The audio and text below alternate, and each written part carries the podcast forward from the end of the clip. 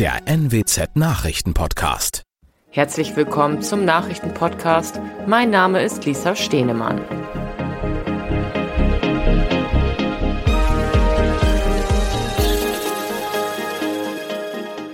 Und das sind unsere regionalen Nachrichten. Fußspur im Maisfeld bei Wenen stammt nicht vom vermissten Joe.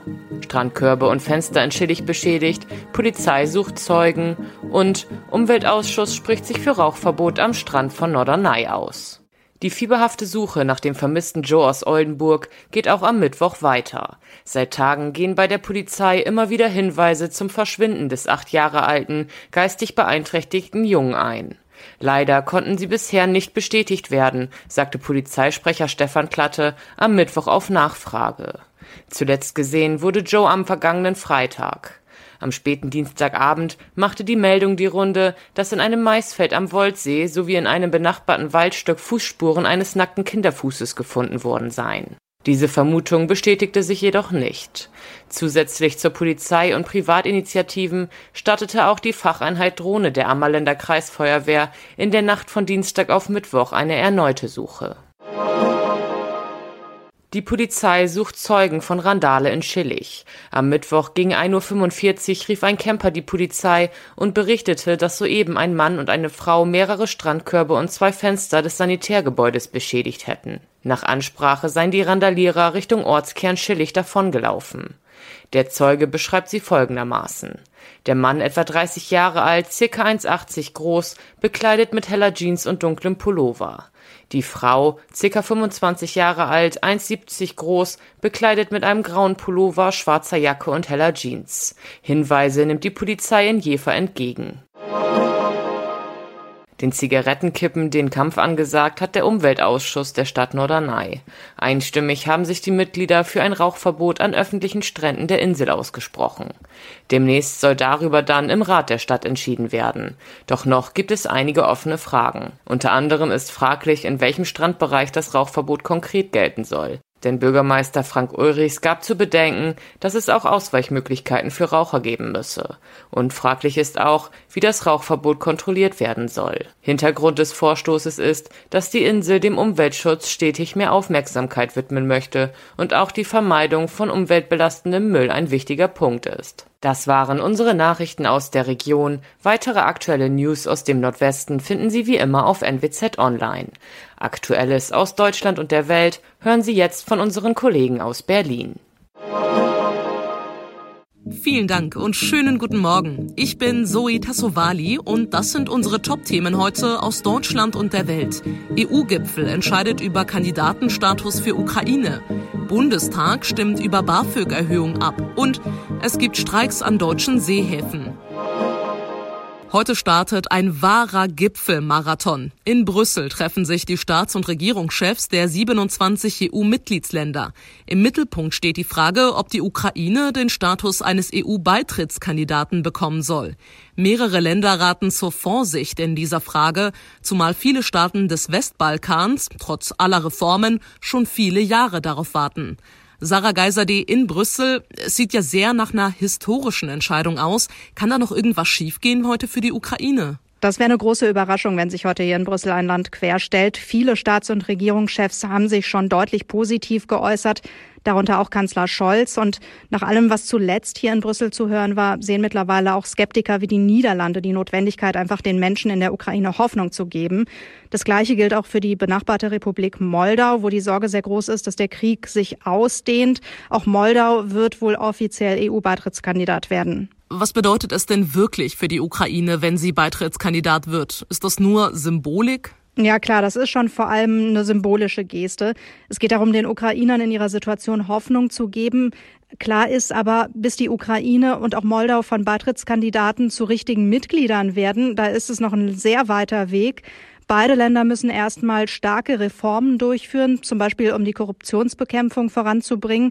Und sowas geht nicht von heute auf morgen. Das kann Jahre oder Jahrzehnte dauern, bis die EU dann irgendwann mal sagt, jetzt seid ihr soweit, jetzt dürft ihr rein in unseren Club. Danke, Sarah. Und noch eine Frage an Hanna Wagner in Moskau. Hanna, würde es eigentlich Moskau als Provokation empfinden, wenn die EU-Staaten der Ukraine den Beitrittsstatus verleihen, oder ist es Putin egal? Naja, also Begeisterung sieht natürlich anders aus, aber die ganz große Empörung, die ist zumindest bislang hier in Moskau ausgeblieben. Die Europäische Union sei ja ein wirtschaftliches Bündnis und kein militärisches, meinte Putin letztens. Aus dem Kreml hieß es allerdings zugleich, dass man durchaus sehr genau beobachten werde, wie das alles weitergehe mit der EU und der Ukraine. Immer wieder heißt es hier, dass Europa sich zunehmend in einen Aggressor verwandeln würde. Das ist übrigens auch Teil einer sehr gängigen russischen Praxis, die darin besteht, vor allem seit Kriegsbeginn den Spieß einfach umzudrehen und per se immer die anderen Länder als Provokateure hinzustellen. BAföG-Empfänger sollen zum neuen Schuljahr und zum Wintersemester mehr Geld bekommen. Die staatliche Ausbildungshilfe soll für Studierende um 5 Prozent angehoben werden. Auch für Schüler und Azubis steigen die Sätze. Über diese BAföG-Reform will der Bundestag heute abstimmen. Es gibt bald nicht nur mehr BAföG, es sollen künftig auch mehr Leute eine Chance auf die staatliche Unterstützung haben. Auch mit 45 Jahren wird es künftig möglich sein, erstmals BAföG zu beziehen. Bislang liegt die Altersgrenze für den BAföG-Start bei 30. Aber Achtung, wer unter 30 ist, darf maximal 15.000 Euro besitzen, die nicht aufs BAföG angerechnet werden. Bei Älteren liegt das Schonvermögen bei 45.000 Euro. Aktuell gilt da generell noch ein Satz von gut 8000 Euro. Lea Matschulat, Berlin. Es wird wieder gestreikt. Diesmal betrifft es die Hafenmitarbeiter in Deutschland. Im Tarifkonflikt um deren Löhne hat die Gewerkschaft Verdi zu einem 24-stündigen Warnstreik an deutschen Seehäfen aufgerufen. Betroffen sind die Standorte Hamburg, Emden, Bremerhaven, Bremen, Brake und Wilhelmshaven. Der Warnstreik der Hafenarbeiter trifft die Seehäfen in schweren Zeiten. Corona-bedingt ist Sand in das ansonsten fein abgestimmte weltweite Transportgefüge geraten. Verspätungen nehmen zu. Mehr als ein Dutzend Containerriesen liegt momentan in der deutschen Bucht und wartet darauf, in Hamburg oder Bremerhaven abgefertigt zu werden. Der Verband der Seehafenbetriebe hält den Warnstreik für unverhältnismäßig. Er hat für die rund 12.000 Beschäftigten in Hamburg, Niedersachsen und Bremen zuletzt eine Anhebung Anhebung der Stundenlöhne um 1,20 Euro und der jährlichen Zulage um 1200 Euro angeboten. Verdi hatte dies so gefordert. Streit gibt es vor allem noch um einen, wie die Gewerkschaft es nennt, tatsächlichen Inflationsausgleich und die Laufzeit des neuen Tarifvertrages. Martin Fischer, Hamburg. Diese Woche geht es bei uns im Podcast viel ums Thema Reisen und Urlaub machen. Dazu haben wir schon verschiedene Tipps von unseren Reporterinnen und Reportern in Griechenland, Thailand und Spanien bekommen. Und heute wollen wir wissen, ob es denn in Italien schräge Sommer- oder Urlaubstrends gibt. Claudia Wächter, erzähl doch. Ja, Corona hat bei den Touris hier Spuren hinterlassen und ähm, nicht mal im Negativen, finde ich im Gegenteil, denn äh, viele, die wollen jetzt Ferienorte abseits der Hotspots unterstützen, also die Kanäle in Treviso besuchen statt Venedig. Und äh, viele, die wollen auch was Sinnvolles tun. Schildkröten retten zum Beispiel oder Bauern auf den Feldern in Kalabrien helfen. Auf jeden Fall mit anderen zusammen sein. Und dabei was Gutes tun. Wieso nicht?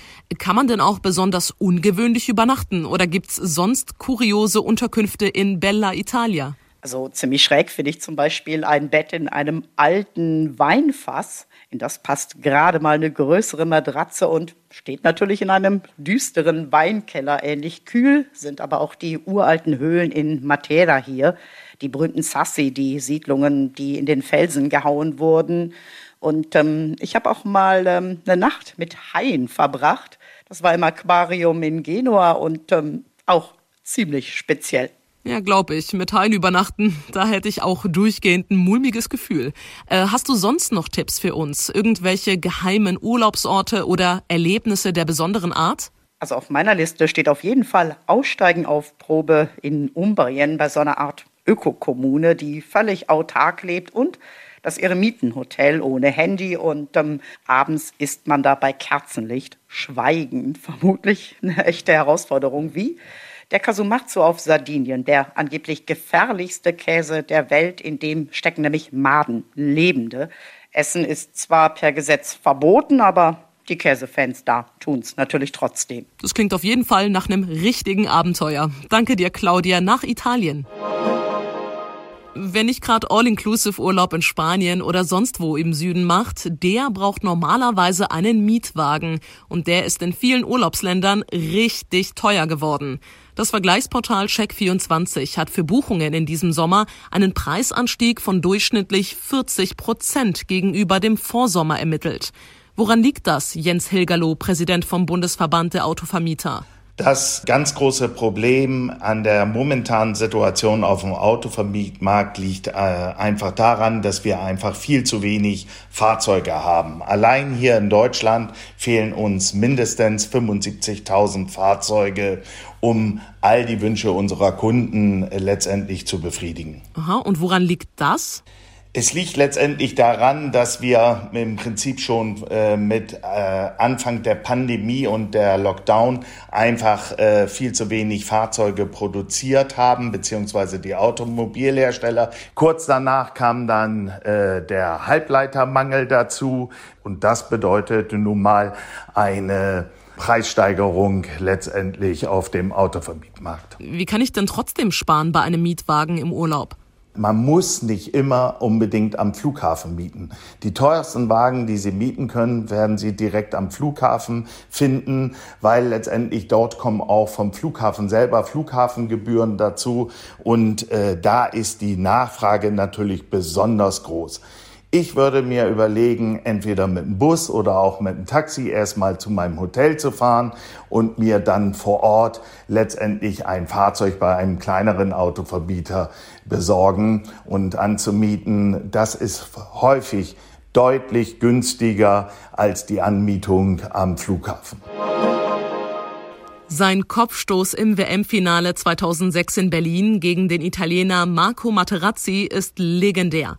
Mittlerweile ist Zinedine Zidane zu einem seriösen und erfolgreichen Trainer geworden. Unklar ist, bei welchem Verein er in der kommenden Saison an der Seitenlinie steht. Heute feiert der ehemalige Kapitän der französischen Nationalmannschaft seinen 50. Geburtstag. Dorothea Finkbeiner in Paris. Wie beliebt ist denn sie dann in Frankreich? So wie Franz Beckenbauer in Deutschland? Er ist sogar weit mehr. Natürlich Fußballlegende, war dreimal Weltfußballer des Jahres, hat den Ballon d'Or. Frankreich wurde mit oder wohl auch dank ihm Welt- und Europameister. Aber Sisou, wie er hier genannt wird, war auch durch seine Herkunft aus einer algerischen Einwandererfamilie in Marseille immer eine Integrationsfigur, ein Vorbild für viele junge Leute, dass man eben doch alles schaffen kann. Und er ist nach wie vor Kopfstoß hin oder her unglaublich beliebt. Immer wenn im Nationalteam oder wie eben bei Paris Saint-Germain ein Trainerwechsel diskutiert wird, scheinen alle Fans nach Sidan. Und das war soweit das Wichtigste für diesen Donnerstagmorgen. Ich bin Zoe Tassovali und wünsche Ihnen einen schönen Tag.